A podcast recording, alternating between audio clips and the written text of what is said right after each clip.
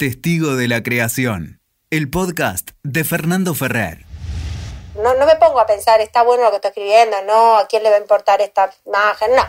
hay algo te parece malísimo, que no está yendo a ningún lado, que le falta profundidad o que no sabes qué hacer, pido ayuda. Salgo de mí y digo, te puedo mandar un material que estoy escribiendo, a ver, lo lees, le das una leída a ver qué, qué ves o qué. Yo no escribo tanto de manera lineal, no escribo escena 1, escena 2, escena 3, como que escribo escenas. No, no siempre es cronológico.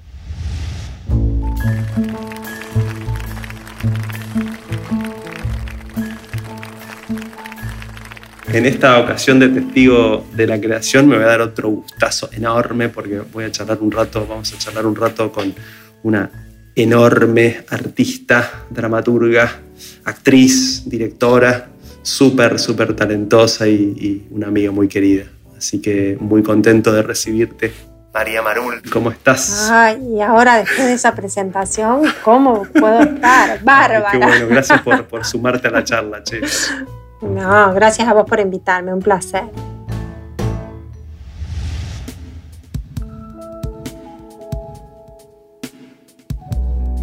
Bueno, vos sabés que un poco el, espíritu de, este espacio nace de alguna manera con Ricardo Monti. Eh, empecé como a, obsesionar o a...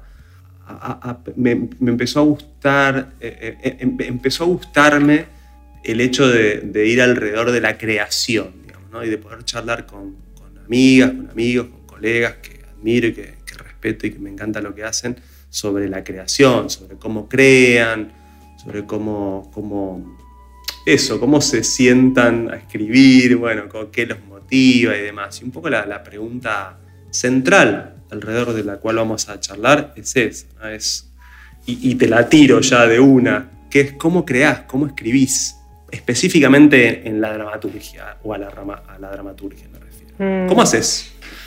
¿Cómo puedo? Eh,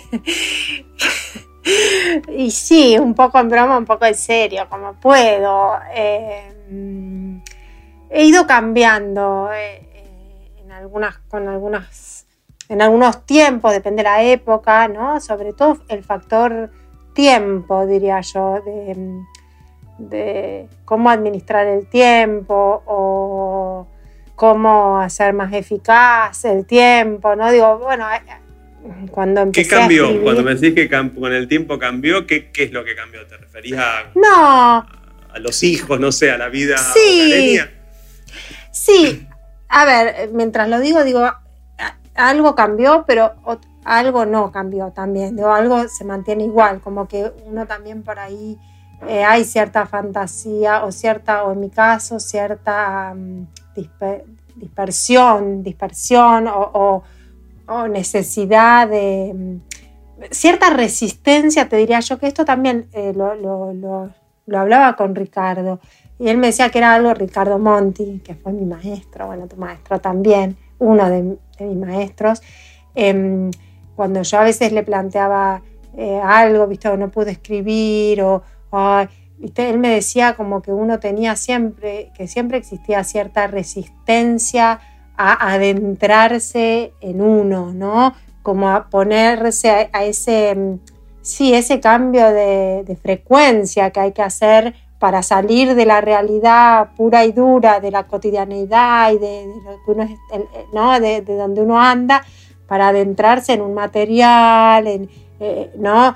Digamos, como que eso a veces uno ponía resistencia, porque yo a veces le contaba que, bueno, me ponía, digo, bueno, tengo que escribir, entonces mamá voy a hacer el mate, bueno, ahora me siento, bueno, ¿no? Y como que por ahí me, eh, viste, como que los elementos eh, que, atenta, que atentan contra eso han ido cambiando, podría decirse, como que quizás antes era no sé, un tema que escuchaba en la radio, ay, que voy a escuchar el tema, o bueno, o me prendo un pucho y ahora ya no fumo más hace un montón de años, pero era bueno, si me acabaron los cigarrillos tengo que ir a comprar, ¿no? Ahora por ahí es, eh, que ahora es, por ejemplo, voy a chequear el WhatsApp, que en esa época no había, digo, no, ciertas cosas que atentan contra cierta, cierto espacio que uno tiene. Yo a veces, a veces me pasa, digo, que tengo que entregar algo que tengo que terminar algo y, me, y doy vuelta, es como que me cuesta un poco hacerme ese tiempo puro para hacer eso, ¿no? Como que si a veces me pongo a pensar y para ahí estoy cuatro horas, pero en realidad sentada y concentrada en la computadora no estuve más de 40 minutos, ¿no? Entonces digo, bueno, digamos, como que yo tengo la sensación un poco que quizás ahora también por la pandemia, eso está un poco mm, más a flor de piel, cuesta más eh, hacerse el tiempo barra espacio físico por ahí para concentrarse y para terminar o para, o para meterse en ese universo que es estar escribiendo una obra que no sé por qué uno tiene esa resistencia, porque en realidad es muy placentero hacerlo, ¿no? Bueno, muy placentero y a veces uno se, y a veces trabajar, o sea, también hay que usar la cabeza a pensar, esto me conviene, esto no, esto que hago lo dejo, no lo dejo, tomar decisiones. Yo creo que el tema, que mi problema o que lo que me cuesta es tomar decisiones. Esto es una suerte de terapia, ¿no? Me, me ramifiqué.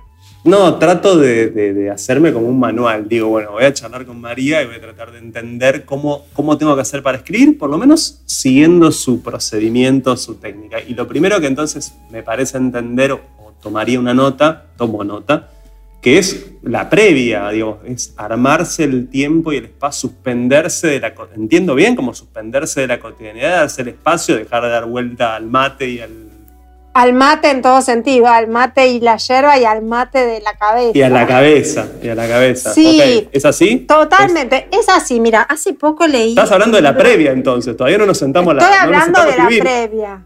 Exactamente. Lo que pasa es que yo siento que a veces el problema es la previa más que el, acto en sí, ¿no? Ah. O por lo menos en mi caso. Como los otros días, hace poquito leí un libro de, que se llama Las clases de Eve Uhart te lo recomiendo, que es muy interesante, eh, que una, alumna de ella lo, editó, y ella, Eve, decía que, hablaba de algo de esto, decía, no hay que, no hay que permitirse a uno esa, esa digresión o ese divague o esa cosa, dice, porque esto es un oficio como cualquier otro, decía algo como Vos, vos, tenés que entregar una silla y no vas a decir, ah, mira, te la voy a dar con tres patas porque estoy triste hoy, hoy estoy triste. Claro, estoy contento.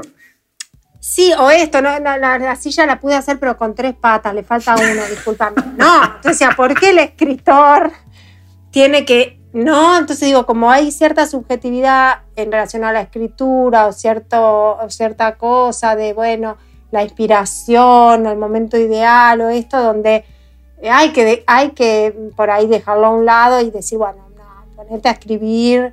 Eh, ¿No existe? no, no, te existe esa inspiración? Mira, yo cada vez creo más, te voy a ser sincera, cuando era chica, que a mí siempre me gustó mucho escribir, yo escribía y tenía la sensación como que era una suerte de casualidad, que había podido escribir algo y que después se me iba a ir esa, e, esa magia o ese don, entre comillas, o esa cosa de, ay, me salió esto escribiendo, ay, me volverá a pasar, viste, como un poco así. Después con los años, que ya tengo bastantes años, empecé a estudiar, empecé a formarme, empecé a, esto empezó a ser también un trabajo donde, bueno, hay materiales que tengo que entregar y me empecé a dar cuenta que, que mientras más estoy sentada en la computadora, mientras más tiempo real le dedico a esto, el camino se hace más rápido. O sea, no, no sé si existe tal cosa como la inspiración. El tema es sentarte y ponerte a escribir. Y ahí, o sea, yo hay cosas que, yo hay pensamientos que no tengo en la mente si, no los escribo. Yo pienso escribiendo. No sé si soy clara con esto, pero me, parece que sí. Sí, se produce la creación en el hecho práctico, digamos. Exacto, a mí me pasa eso. O sea que, digamos, la silla se empieza a construir una vez que vos le pones mano a la obra, a la cosa, digamos, no se construye sola. No, no, no. El pensamiento aparece en la, ejecución de la, no sé, de la escritura. No sé, totalmente, totalmente. E, es así, es como que es como que uno a veces tiene la fantasía de em, eh, bueno, o depende, pero, ahí hay autores que, les ocurre, ¿no? Esto, que, imaginan toda la historia en la cabeza y después la pasan al papel. A mí no, me pasa eso. No te pasa. No, no, no, no me pasa para nada eso. Y concreto, estoy como, vas a, te voy a hacer dos o tres preguntas muy, muy concretas. Eh, Sí. Concretamente, ¿cómo es preparar esa previa? ¿De qué, de qué se... ¿De qué está formado eso, ese procedimiento que vos necesitas para sentarte? Digo, ¿qué, qué tenés que hacer? ¿Te vas a un lugar, eh, no sé, usas una silla especial? No lo sé, digo, te pregunto Sí, concretamente qué es lo que haces. No, no, yo no tengo nada especial, no tengo ni silla especial, tengo la, no tengo ni silla, tengo la silla de la- del, del comedor de mi casa que me la llevo al estudio porque no tengo más silla, porque me la, me la arruinó mi gato. Eh, no tengo, no me puedo ir a ningún bar a escribir porque ahora está la pandemia. No, Tal yo cual. concretamente lo que tengo que hacer para poder escribir, lo que hago es me cierro la puerta de mi pieza, de mi escritorio, de donde sea y digo, no me molesten, tengo que entregar un trabajo y eh, silencio el celular y a veces hago un ejercicio que es por una hora, te miro el reloj y digo, a ver, son las dos y cuarto, hasta las tres y cuarto yo no voy a chequear un mail, no voy a atender, no voy a dar vuelta al teléfono a ver si me llamó alguien, dejo el celular en otro lado y me propongo durante una hora sin parar escribir. Digo, Foco como que- total. foco. Eh, Yo lo que necesito es foco. Todo lo demás siento que aparece, pero son como si te dijera horas, eh, como si para, para terminar un trabajo necesitas, no sé, 100 horas eh, netas de escritura. Bueno, mientras antes las vayas eh, activando esas horas, antes vas a terminar el trabajo y mejor te va a salir el trabajo, porque cada relectura del material o cada pensamiento que uno le pone o cada eh, imagen que uno vuelca ahí es un paso más hacia ese resultado. Bien, bien. Suspendo, pongo modo avión, cierro la puerta, no me moleste nadie. Bien, ya, ya voy, me, me senté en la silla. ¿Qué hago ahora, doctora? ¿Qué haces ahí? ¿Cómo escribís? Mira, ¿Por dónde Eh. arrancás? ¿Cómo se hace? Quiero escribir, ¿cómo se hace?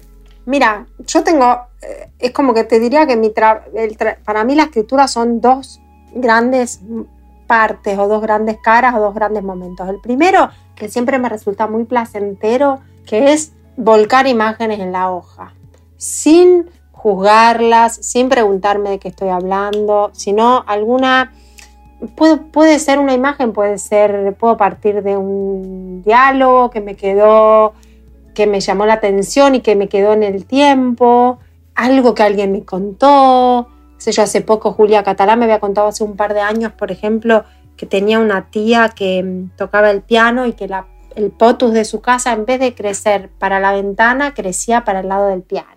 No, qué lindo. A mí esa imagen me quedó hace un montón. Y ahora que estoy escribiendo algo, lo puse. ¿Entendés? Como que digo, bueno, por ahí son comentarios, cosas que, que uno va archivando y que, no sé, que, que te dan curiosidad. O que, ¿Viste? Porque a mí, por ejemplo, eso de yo me quedé pensando, ¿cómo habrá sido esa tía? ¿Cómo va?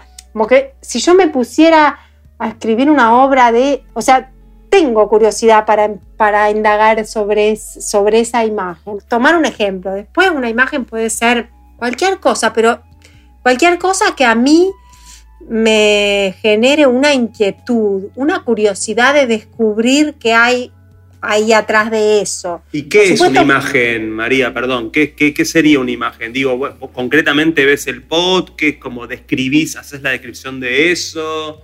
Mira, Eh, mm, de esa foto, de esa escena. Sí, eh, yo diría que es, sí, a ver, depende qué material est- esté escribiendo o qué obra me eh, tenga que escribir, supongamos que estoy en cero y que no tengo, o sea que... Cero, no página en Cero, blanco.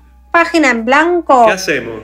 Mira, yo siempre digo, si alguien me dice, mira, ¿qué hago para escribir? Quiero escribir algo y no sé qué, por dónde empezar. Le diría un ejercicio muy sencillo que a veces lo hago y que lo he hecho con Ricardo Monti, que es escribir cinco imágenes en cortas en una hoja. Entonces ahí de repente escribís cinco imágenes, que puede ser un pequeño diálogo entre un padre y un hijo, quizás inventado, o puede ser esta imagen en presente, siempre la escribo, que es una mujer toca el piano, mira su potus, el potus creció para el lado del piano, se levanta, se pone una, una mantita, no sé por qué, ya se me empieza a armar, que es una mujer que a lo mejor tiene frío, que hasta donde me dé eso, corta y simple sin juzgar. No, no me pongo a pensar, está bueno lo que estoy escribiendo, no, a quién le va a importar esta imagen, no. Y mucho menos te pones a pensar en una idea de obra.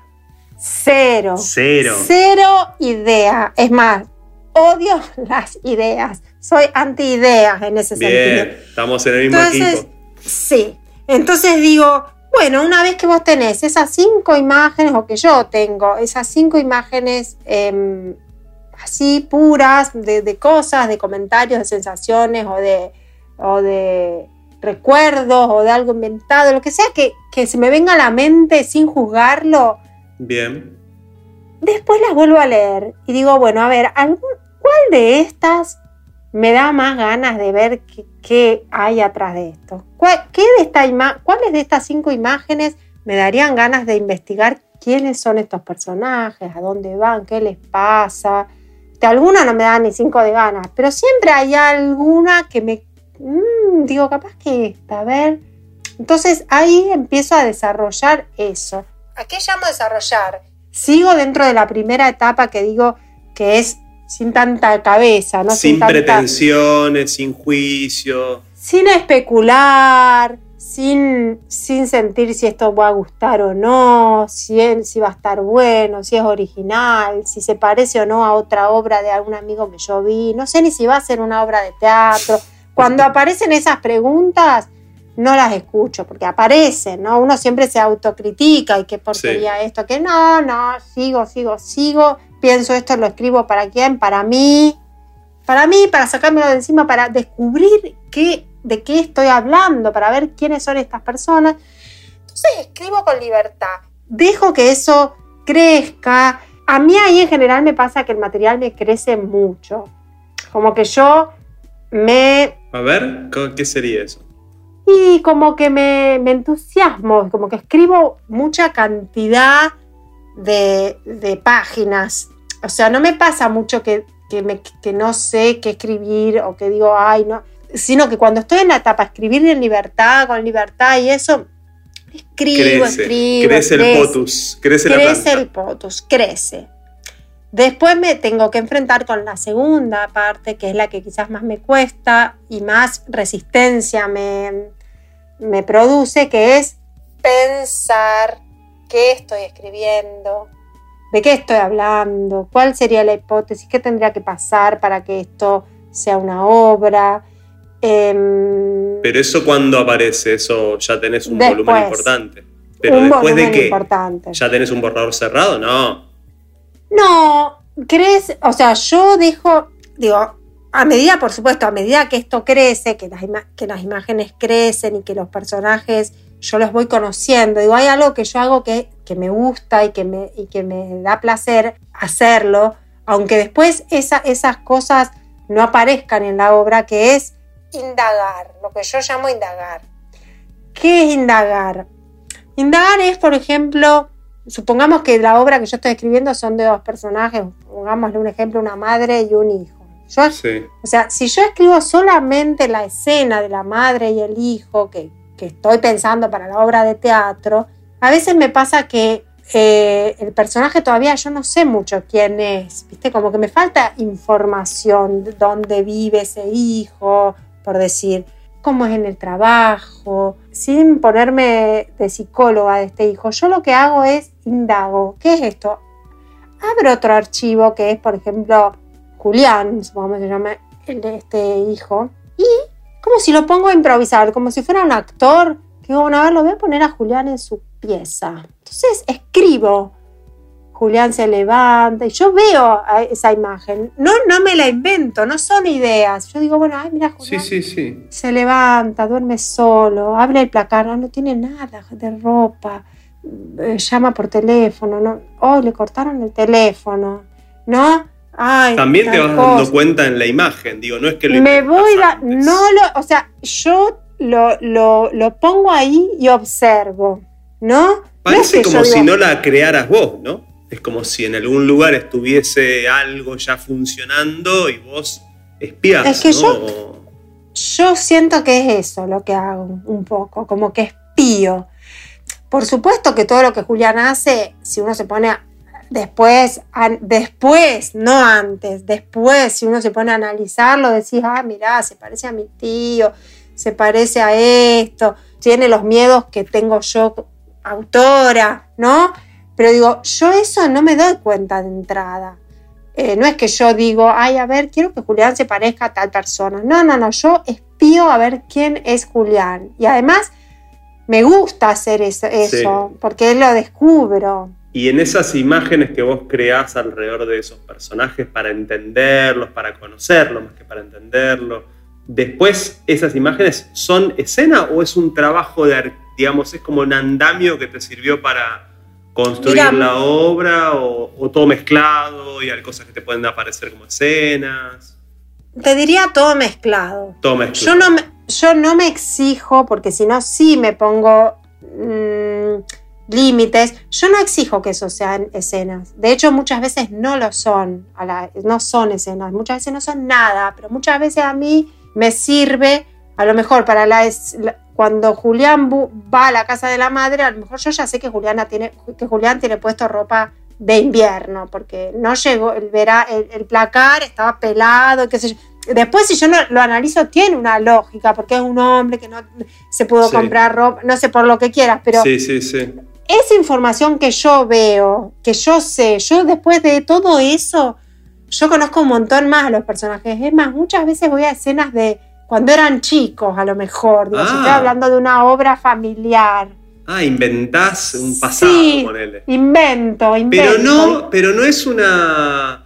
Pero no es una cosa eh, que te pones a pensarla y a darle respuestas racionales, me parece, sino que ahí también empezás a ver la película de él.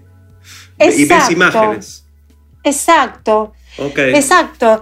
Es, mira, todo este trabajo, todo esto hice con una obra que, escribí en el taller de Ricardo, que se llama El Día Perfecto, que fue así, o sea, yo llegué a lo de Ricardo, después de que ya había estudiado varios años, venía estudiando, pero un día le dije, mira, no sé qué escribir. Dijo, bueno, trae 10 imágenes. De ahí elegimos una y de ahí hice todo este trabajo de, indagar, de investigar, y fue eh, muy enriquecedor para mí, digamos, como que te da una, le dio a los personajes como si te dijese una tridimensionalidad que si yo no, hubiera indagado, no, hubiera aparecido. Después hay, cosas que yo, de esas imágenes, de esas escenas de, que indagué, eh, quizás a lo mejor aparecieron pedazos de esas escenas o, o, algunas, eh, algún monólogo que a lo mejor la madre después le dijo, porque cuando yo era, ustedes eran chicos, bla, bla, bla, bla. Pero ya no era una idea que yo dije, ay, que la madre le dio monólogo. Yo ya lo había visto, que eso había sido así. Tenés fotos, le mandaste el Claro. Yo ya lo vi cuando indagué cómo eran esas vacaciones, ¿no? Supongo que a la hora de dirigir, capaz, también te asiste eso, ¿o no? ¿Te sirve o es solo un material que te sirve para escribir? ¿Te ayuda cuando le tenés que indicar algo o armar el mundo? Eh, esto que ya viste en sí. alrededores de la obra, digamos. Y sí, obvio, obvio.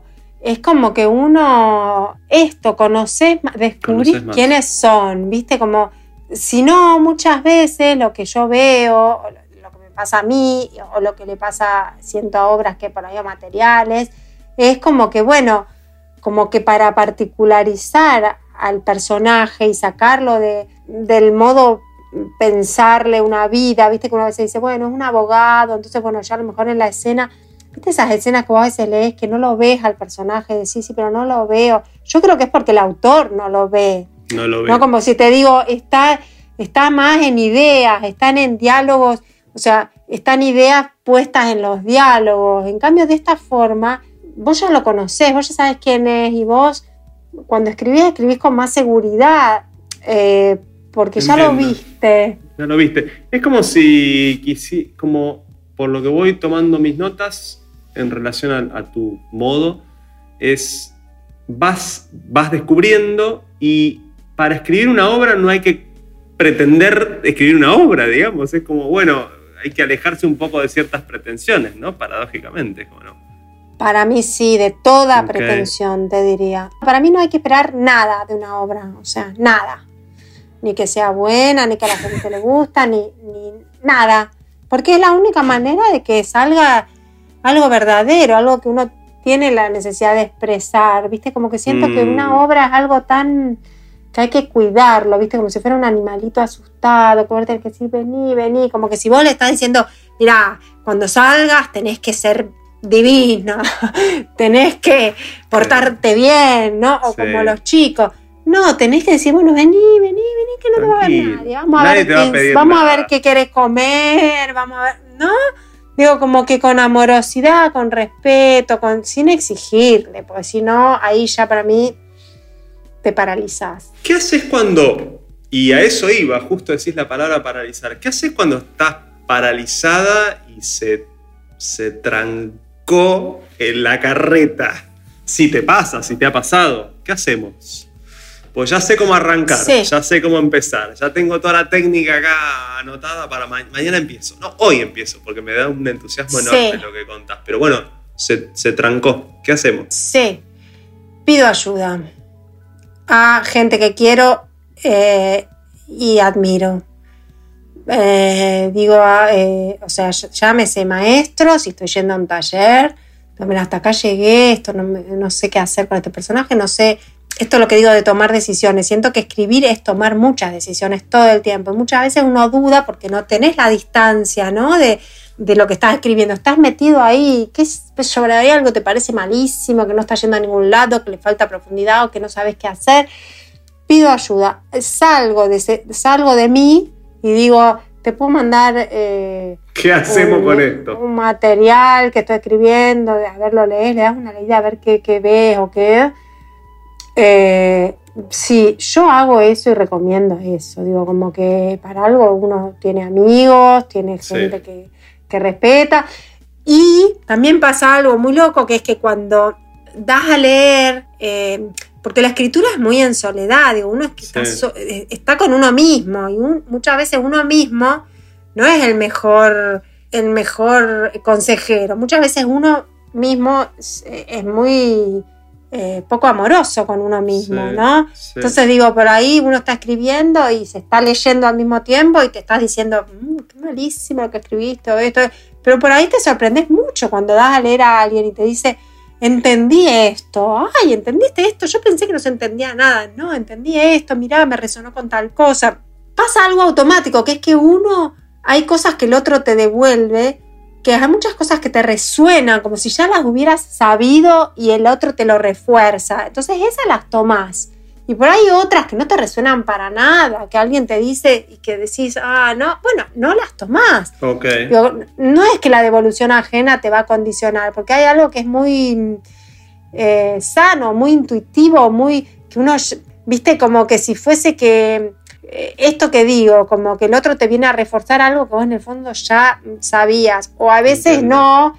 Entonces te, te destraba, como eso para mí automáticamente el espectador, que es el que se, el, el espectador amoroso, porque uno siempre Sí. le muestra material a gente que quiere, Sí. te, te anima, ¿no? Te dice, si es un maestro, te dice, no, bárbaro, te felicito, todo lo que pudiste escribir, me encantó esto, entendí esto, eh, lo que te está pasando pienso que puede ser esto, eh, fíjate esta hipótesis, eh, fíjate, ah, buenísimo, y ya otra vez te entusiasmas de nuevo, ¿no? Digo, es, es importante tener alguien que te esté esperando del otro lado, Mm, un amigo, un... es importante porque si no empieza uno a, a dudar mucho, ¿viste? Si uno tiene todo el tiempo del mundo, nunca la obra va a estar terminada también, ¿viste? Como que siempre que lees un material tenés cosas para corregir, siempre. No sé ¿Y si cómo sabes cuándo termina, cuándo está, cuándo, dale, vamos a empezar a ensayarla? No, no, no, termina cuando... Este es el final de la es la obra. fecha, termina cuando tenés que entregarlo. Che, hay que Cuando- estrenar ya. cuando hay que estrenar, yo siento eso, sinceramente, como que, sí- como que, bueno, como que ya, a ver, siento que termina cuando ya uno pone fin a la obra. Pero ¿y cómo Pero sabes bueno. dónde aparece esa palabra bendita? Apagón final o final. Mm, ¿Sabés de alguna manera? ¿Te lo encontrás? Ahí ya hay un plan porque está el cuerpo de la obra bastante más avanzado que al inicio. mira, no necesariamente. Hay veces que hay veces que me ha pasado de, de, por ejemplo, de, de- de estar indagando, por eso te digo, yo, yo no escribo tanto de manera lineal, no escribo escena 1, escena 2, escena 3, como que escribo escenas. No es cronológico. No, no siempre es cronológico. Me ha pasado Ah. a veces con obras de escribir una escena y sentir, claro, este es el final. Ah, e- ella se va. No, este es el final. Después de acá ya, ya está. Entonces ahí me sirve para decir, bueno, si, me gustaría, eh, si este es el final, entonces, ¿qué tiene que pasar entre esto y el final? Ah, ok. ok. Me ha pasado, eso me pasó con una obra que todavía no terminé de escribir, que, que forma parte de, de- de- de este grupo de amigos que tenemos de teatro líquido, eh, que estaba escribiéndola y que apareció una escena y que Javier y mis compañeros dijeron, que este, claro, este es el final. Y yo también sentí que sí. Por eso es donde digo, por ahí si yo hubiera sentido, no, no, para mí no, pero yo dije, sí, es el final. El otro, bueno, en este caso nombrás a Javier Dolte, digo. A Javier los Dolte. compañeros, ¿no? Hay compañeras. El otro es fundamental, entonces. La mirada del otro, el del otro que te quiere y que lo va a mirar con amor, pero aparece como algo Mira, muy importante, ¿no? ¿Sabes que en mi caso sí? Yo a veces me lo pregunto, digo, si ser... Mira, me pasa ahora con mis hijas, mi- mis dos hijas, una tiene seis, la otra once, Rosa tiene once. Me pasa con Rosa que yo a veces la veo haciendo la tarea virtual y que me dice, "Ah, no entiendo esto, no entiendo esto. Y me doy cuenta que yo enseguida le digo, y preguntarle a alguna amiga a ver si qué entendió. Como Sí. que me sale eso automáticamente. Eh, no sé, eh, este trabajo si hay que entregarlo hoy o mañana. Y, pero, ¿y tus amigas qué, qué, qué dicen? La otra vez me preguntaba, digo, yo he recurrido mucho a esto, como que a, cuando me trago en la vida, eh, pregunto al de al lado, digo, como en una obra eh, tengo que entregar un material, es raro que yo lo entregue sin antes mostrárselo a Paula, mi hermana, a mi marido Damián, probablemente a Javier Dolte, eh, o bueno, cuando estaba Ricardo, que vaya al taller de Ricardo, le diga, mira Ricardo, tengo que esto, ¿qué, qué opinas? ¿Cómo lo ¿Qué ves? Que me, que me devuelvan algo más objetivo. Yo, cuando estoy adentro del material o cuando estoy escribiendo, es- siento que no tengo mucha objetividad. Viste, como que me ha pasado mucho de cosas que me han parecido, y soy bastante autocrítica, como que también siempre me parece que no, que no, que le falta un montón, que, que no se va a entender, o que está eh, muy, muy, muy obvio, o me da vergüenza. Muchas veces cuando escribo siento como un pudor de, ay, qué papelón esto, que, viste, como que, y, y para y siempre eh, la devolución de, de alguien eh, me resulta muy, muy importante, también cartoon, muchas veces, me, siempre te diría, me ha eh, dado una mirada muy, como muy enriquecedora, viste, y muy, eh, muy necesaria. Sí. Eh, Sí, para mí es importante. En mi caso, yo No, soy fundamental, fundamental. eh, el otro, ¿no? El otro. el otra. otro, ¿viste? Sí. Che, ¿escribís todos los días? ¿Tenés como un método, me levanto a la mañana y escribo? ¿O es medio cuando No. puedes, cuando pintas? No, no tengo un método de, de- de decir escribo todos los días. Depende del trabajo que tenga que, que entregar o que hacer. En realidad soy... ¿Cambia si es a pedido? La em, búsqueda de las imágenes y toda esta situación me resulta súper libre. Bueno, aparte, este, vos- Sí. estoy por ese camino, somos de la misma familia, del mismo árbol genealógico de maestros, pero eh, digo, eh, ¿cambia? Cuando Sí. dicen, che, quiero que sea de. Mira, sí, que a vaya ver, por te este digo, lado. hasta que, te lo, hasta que me lo apropio y ya ese límite pasa a ser un límite más como puede ser, tenés que mandarlo al taller, a- al taller de dramaturgia porque tenés que leer, te toca leer a vos y lo tenés que mandar.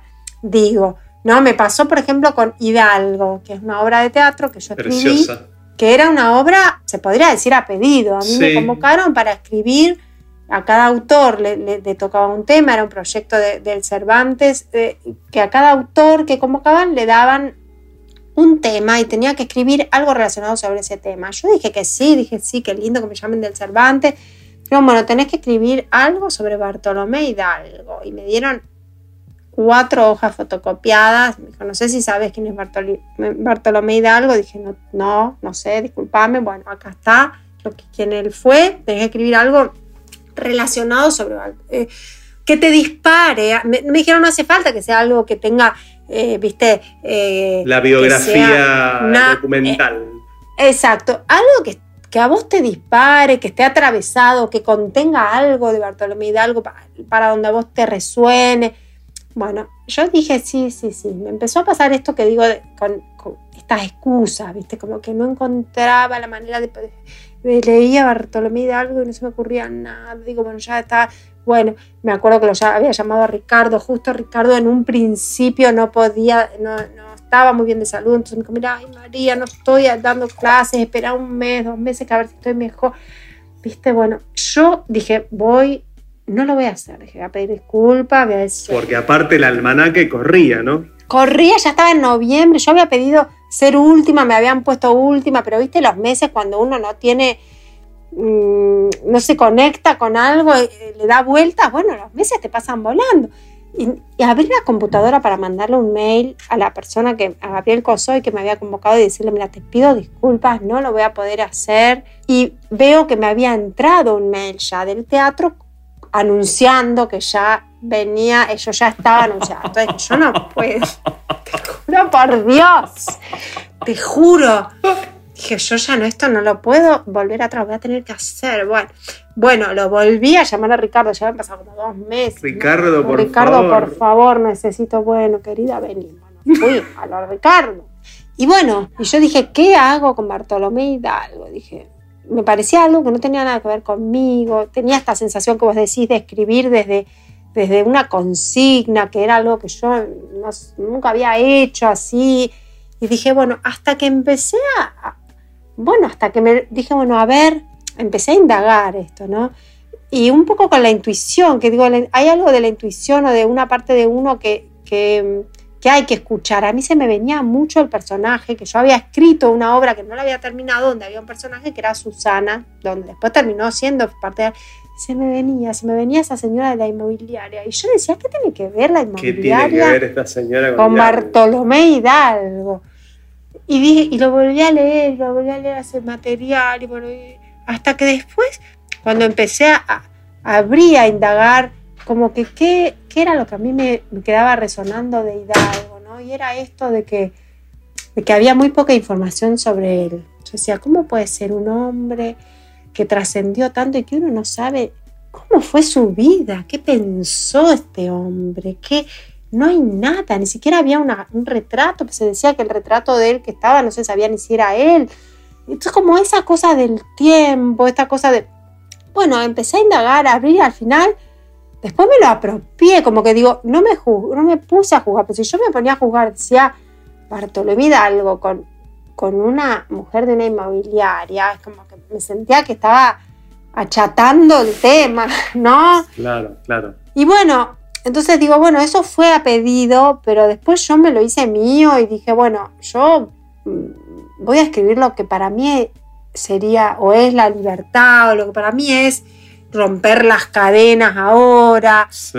Y bueno, y me empecé a divertir. También el tema de la diversión no es menor. Yo reconozco, a mí me gusta o entiendo que un material tiene algo vivo o, o un potencial o algo cuando me, mm, me produce entusiasmo, ¿no? Diversión. Yo digo diversión en el sentido de la palabra de, de esa alegría o de esa... Pasarla bien. pasarla bien, ¿viste? Cuando algo se transforma en una tortura, que tenés que ir, no, no, lo dejo. Claro. A veces me ha pasado, ¿Te ha pasado? de, sí, me ha pasado, mira, sobre todo con temas personales, ¿viste? A mí a veces me dicen mucho, ay, porque vos siempre escribís de temas tuyos. Claro, yo cuando quiero escribir sobre temas míos no puedo. Cuando quiero conscientemente, ¿entendés? Claro. Cuando digo, a ver este tema que me ha pasado familiarmente, me gustaría hacer una obra de esto.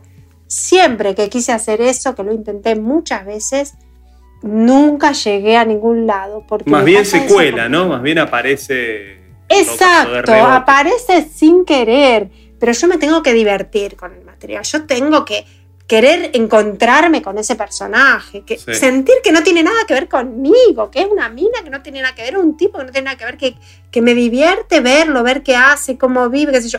Probablemente cuando termino la obra me doy cuenta que es igual a mí o a mi mamá o a mi tía, pero si yo quiero escribir sobre mi mamá, No. mi tía, mi cosa, me apago, me voy para abajo, ¿viste? Como que no.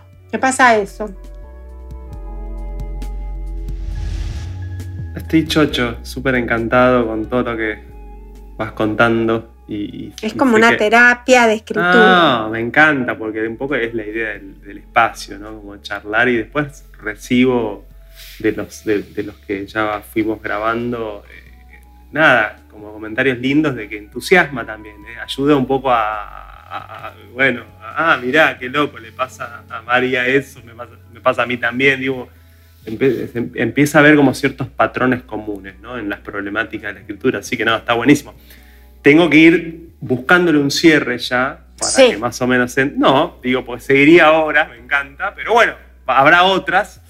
Eh, estoy súper contento, súper contento, María. No, te quería, no sé qué pregunto, se me ocurre preguntar eh, qué es más personal, eh, si te acordás, como el, primer, lo que, lo que registres y en el sentido que lo entiendas, la palabra creación, eh, si, te acordás un primer contacto en tu vida con la creación, sea propia, sea, no sé, sea de otros, sea de la naturaleza, no sé, si, si, si, tenés, eh, si te podés acordar quizás algo que te haya tocado. De la escritura, por ejemplo, algo que yo haya, o, más allá de eso? Libre, re libre, porque alguien me ha dicho, no, sí, una vez que mi, esto, no sé, que mi vecino trajo el, equipo de música y yo flasheé, o otro me ha dicho sobre la naturaleza, o no sé, ese, ese, contacto con algo que podríamos llamar la creación, pero que no necesariamente tiene que ser artística, pero también puede serlo, ¿eh? Eh, que no necesariamente mm. tiene que ser propia, sino puede ser de otro. Nada, esto. Eh. sí, te entiendo. Por ahí no te acordás no pasa nada. Em, no, a ver. Em, estoy pensando. no, mira, se me viene. Eh, se me viene mi papá. Mi papá y un libro. Eh, hay un libro de Antonio Porcia que se llama Voces, que es un, que es un libro muy lindo, cuando yo era chica, mi papá lo tenía y son aforismos, ¿viste? Son frases muy lindas, pero muy que para un niño no son tan sencillas de, entender, ¿no? Porque sé yo, hay un, yo me las sé de memoria, porque para mí es como una Biblia ese libro. Yo lo abría y veía que me, que me, que me te indicaba por dónde seguir. Claro, pero por ejemplo había una que decía eh, si vas a cerrar la ventana por donde miran tus ojos, cierra antes tus ojos. ¿No? Había muchas así hermosas. Y yo me acuerdo que mi papá me las explicaba y que yo no, algunas las entendía y otras no. Pero digo, yo habré tenido ¿qué hice yo? Eso te iba a preguntar, ¿de qué edad estamos hablando? ¿Eso? ¿Ocho? Sí, sí, ocho, chiquita. Pero digo, había, hubo algo en ese libro y en mi papá. Eh, digo, también me acuerdo de una vez que también tenía la misma edad, esto pasaba en esquina en la casa de él en Corrientes, que a mi papá se le había muerto un amigo y a la siesta mi papá se levantó, mi papá tenía una máquina de escribir y escribí en la cocina y se puso a escribir algo y después se fue a dormir y yo me acuerdo que fui a espiar, a leer lo que había escrito y era un poema que le había escrito a ese amigo que murió. Ya me acuerdo del final, que decía algo como que en el cielo no ibas, que prefería festejar la vida que llorar la muerte y que, y que hoy en día el cielo no iba a saber qué hacer con tanta vida, ¿no? Como que eh, yo no le dije a mi papá que lo había leído, pero digo, hubo algo en, ese día que todavía me acuerdo y en el libro que mi papá me explicaba, que siento como si hubiera sembrado o, o quizás yo ya lo tenía, esta, esta, estas, esta, diría este poder, si se quiere, de despegarme un poco de la realidad y de mirar y de mirarla desde algún otro lado.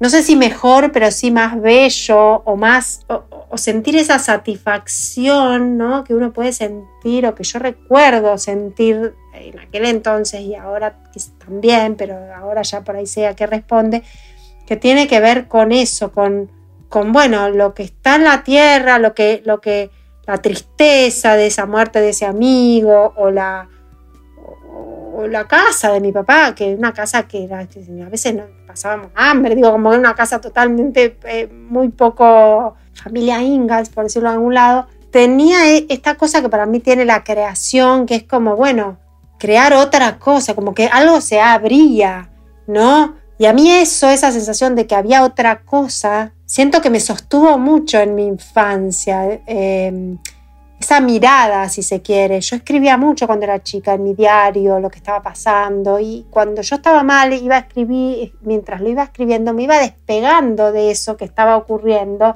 y a veces hasta me quedaba contenta de lo que había podido escribir de esa miseria que estábamos viviendo, ¿no?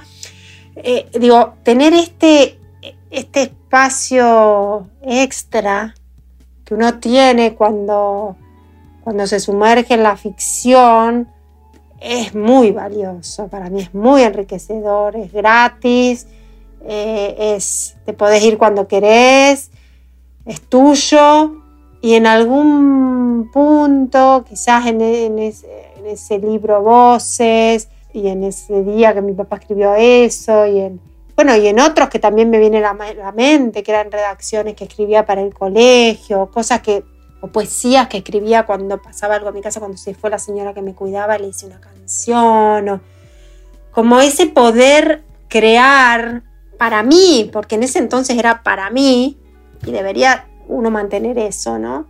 Más allá de que sea un trabajo o no, creo que es mm, que tiene que ver con la creación, es con, con, crear algo que algo más, un universo, es como un universo, un punto de vista, un, un oxígeno, una ventana, ¿no? Algo que, que, que, ojalá muchos puedan tener, que ah, yo disfruto mucho de, tenerlo más allá del resultado, ¿no? Ese es otro, otro tema. Bueno, María, eh, muchísimas gracias por la charla preciosa y, la verdad que un, gustazo enorme y un aprendizaje enorme escucharte. Muchas gracias por sumarte a, las conversaciones de este espacio. Por favor, ¿no? muchas gracias a vos por invitarme y por, por hacerme pensar y recordar y estas cosas que uno si no, no, también, ¿no? Digo, como eh, no si no todo esto que hablamos y que yo dije y que yo pensé no, no, hubiera ocurrido. ¿no? Se creó también gracias a este encuentro. A la conversación. Bueno, un abrazo enorme, María. Igualmente. Escuchaste Testigo de la Creación de Fernando Ferrer. WeToker. Sumamos las partes.